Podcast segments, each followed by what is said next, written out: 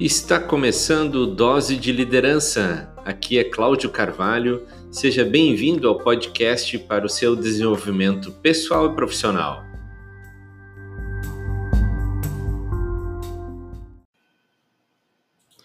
Será que alguma empresa não quer colaboradores comprometidos?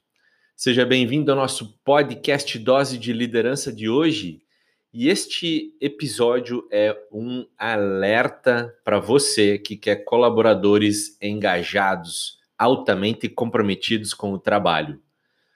Será que tem alguma empresa que não quer colaboradores engajados? O que, que você acha? Colaboradores que estejam comprometidos. É óbvio que a resposta é que todas elas querem, todas as pessoas querem, os líderes estão buscando pessoas comprometidas, altamente comprometidas. E esse é de fato um desafio hoje para o líder. Como é que ele engaja, como ele compromete as pessoas para os resultados? E por que as empresas querem ter colaboradores engajados, altamente comprometidos? Porque gera lucro, porque gera maior produtividade e tá tudo bem, pessoal. Isso é ótimo, tá tudo bem. Eu, inclusive, conheço muitas empresas que estão tendo resultados com o engajamento dos seus colaboradores. E, é, e é esse o propósito: ter produtividade, ter uma qualidade de ambiente de trabalho, por aí vai, todos os benefícios que o engajamento traz de fato para a empresa e para as pessoas que ali trabalham, certo? Mas qual então é o problema? Existe um problema que muitas vezes é confundir esse engajamento. E é como você está avaliando esse, esse engajamento. Esses dias eu tive reunido com um empresário e ele, ele disse assim: pô, meus colaboradores não são engajados, o que, que a gente pode fazer e tal, enfim. E, e aí eu perguntei: bom, então que, que, como é que você identifica que eles não são engajados? Ah, eles chegam atrasados, faltam ao trabalho, não dão satisfação, eu chego antes que eles, saio depois que eles e tal, enfim. E esta é a forma com que ele avaliava o engajamento dos colaboradores e é às vezes uma das maneiras com que muitos gestores, muitos líderes avaliam também como os, os seus colaboradores estão comprometidos. Às vezes é pelo resultado, às vezes é por, sei lá, enfim, com que hora eles chegam, que hora eles saem, é, quanto tempo eles passam fazendo alguma coisa, se faltam ao trabalho ou não.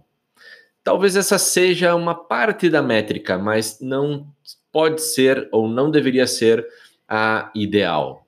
Quando você está buscando algo que é o engajamento sustentável dos seus colaboradores.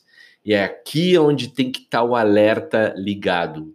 Porque como eu posso avaliar o engajamento sustentável? E a palavra sustentável quer dizer que ele vai permanecer. É a palavra saudável que dá uh, o, o, contexto para o que eu estou falando do engajamento, certo?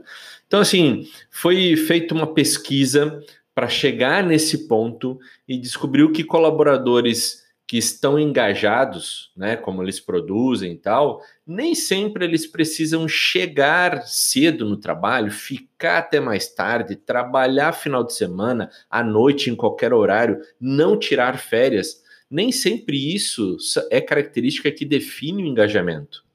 Mas sim, às vezes é no resultado que ele traz. E o que traz o engajamento são outros são outros fatores, tá?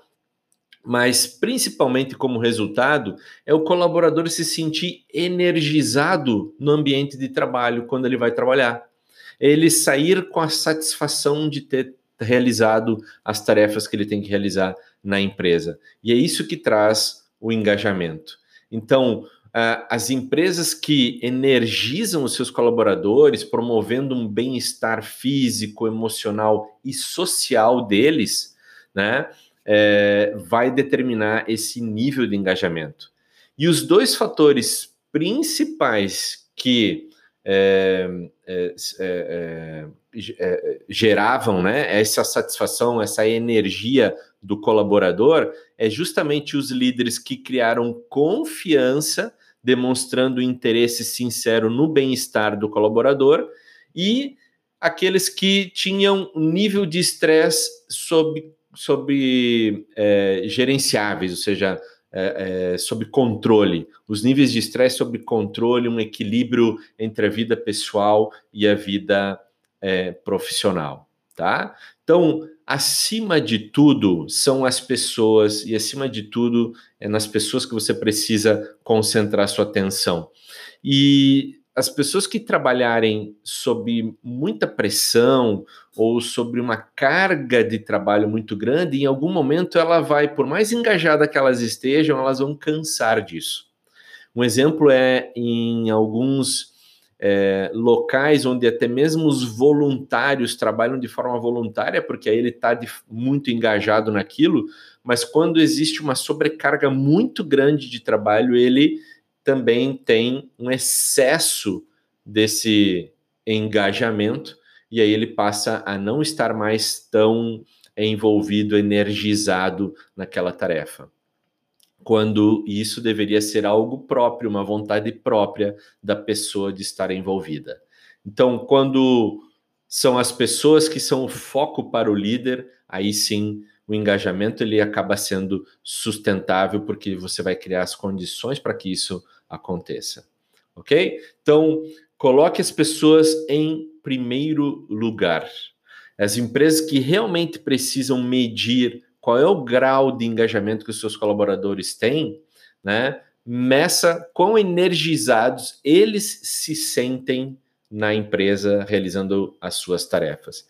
Isso significa focar não apenas em inspirar os colaboradores, a dar oportunidades para que eles é, tenham, agreguem valor ao mundo, cresçam, né?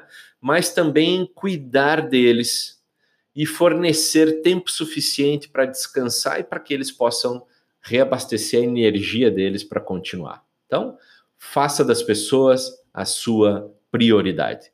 Eu vou ficando por aqui. Esse foi o nosso podcast Dose de Liderança de hoje. Muito obrigado e um abraço no seu coração.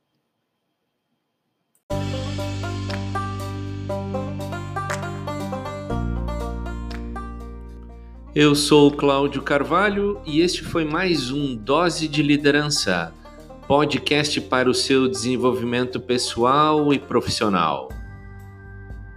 Aproveite que você está aqui e ouça o próximo episódio.